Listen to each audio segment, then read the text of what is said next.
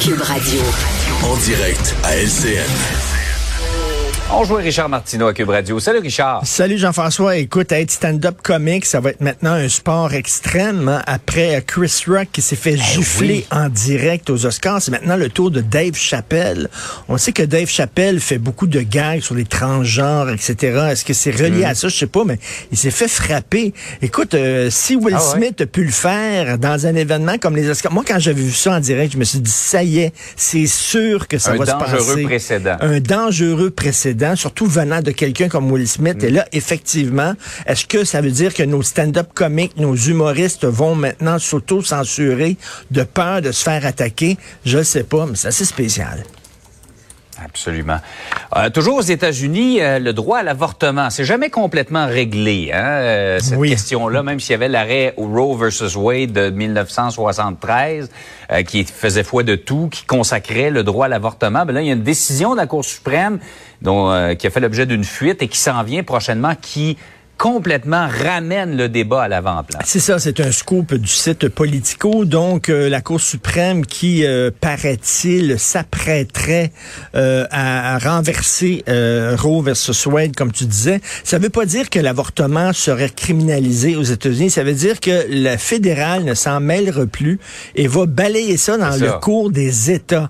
Mais il y a des États... Et ça, Richard, écoute, ça veut dire qu'il y, y en a 25-30 États qui déjà disent on va légiférer, on va restreindre le droit à l'avortement. Écoute, au Texas, euh, après un mois et demi, euh, au Texas, dès qu'on entend le, le battement du cœur du bébé, euh, ça va être interdit l'avortement.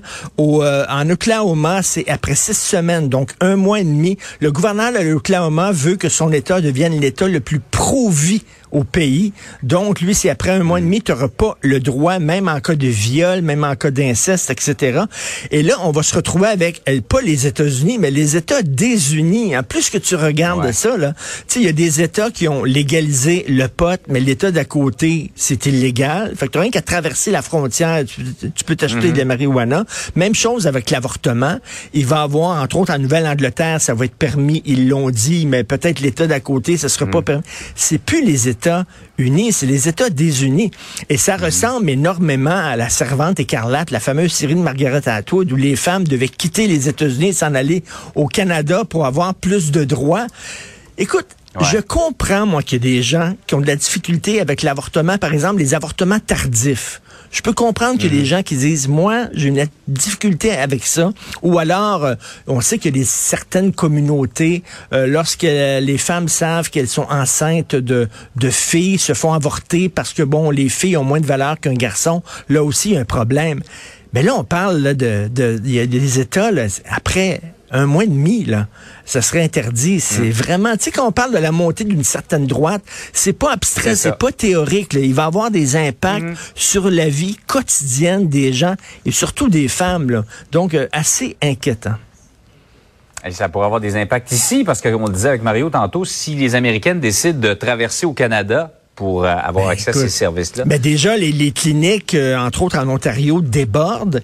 Et tu as vu aussi Mhm. le mot d'ordre chez les conservateurs en, dirant, en disant, là, vous ne devez pas commenter ce qui se passe aux États-Unis, au Parti conservateur au Canada, la preuve qu'il y a un gros malaise au sein de ce parti-là concernant Ah ouais. cette question. Dossier du REM maintenant, revirement spectaculaire dans les derniers jours. La ville va s'en mêler. Euh, toi, tu dis que cette crise-là était écrite dans le ciel. Ben écoute, il était temps. Le REM, c'est un projet structurant de transport en commun. Ça aurait dû être, ça aurait dû être initié, généré par le gouvernement du Québec, par la ville de Montréal. Puis là, tu t'assures que euh, les citoyens sont d'accord avec ça, qu'il y a une certaine acceptabilité sociale. Tu t'assures que c'est correct pour l'environnement. Tu t'assures que pour l'urbanisme aussi, tu respectes l'urbanisme, euh, que ça ne va pas phagocyter, vampiriser, cannibaliser euh, les, les, systèmes de transport commun déjà existants. Il faut pas que les gens quittent le métro puis l'autobus pour prendre le REM. Tu sais, bon, tu t'assures de ça. Et après ça, une fois que tout est correct, tout est bien ficelé, tu donnes ça à la caisse de dépôt en disant, vous, vous allez le financer, ce projet-là. Mais c'est pas comme ça que Là, on a fait l'inverse. On a fait l'inverse. C'est un projet qui a été généré par la Caisse de dépôt.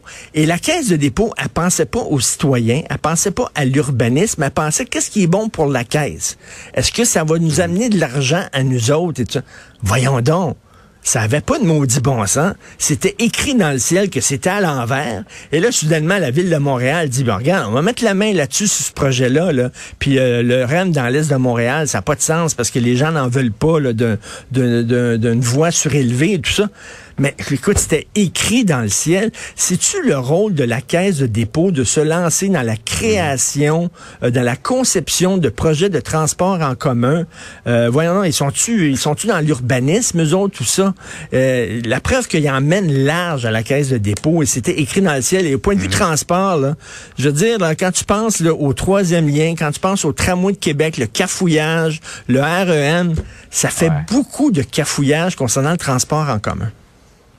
Mais là, je, vais utiliser ton ironie, Richard. Maintenant, ça va se régler rapidement parce que le gouvernement, le ministère des Transports, la STM, l'Agence régionale de transport vont se réunir là-dessus. non, mais ça fait tellement de joie. Ben, t'as raison. Et quand le gouvernement s'en mêle, attends une minute. C'est vite. Ça va se régler. Ça va se régler. Ah, tu veux les garderies, là, et vas-tu en avoir des garderies au Québec? hey, Richard, passe une belle journée. bonne journée, Jean-François.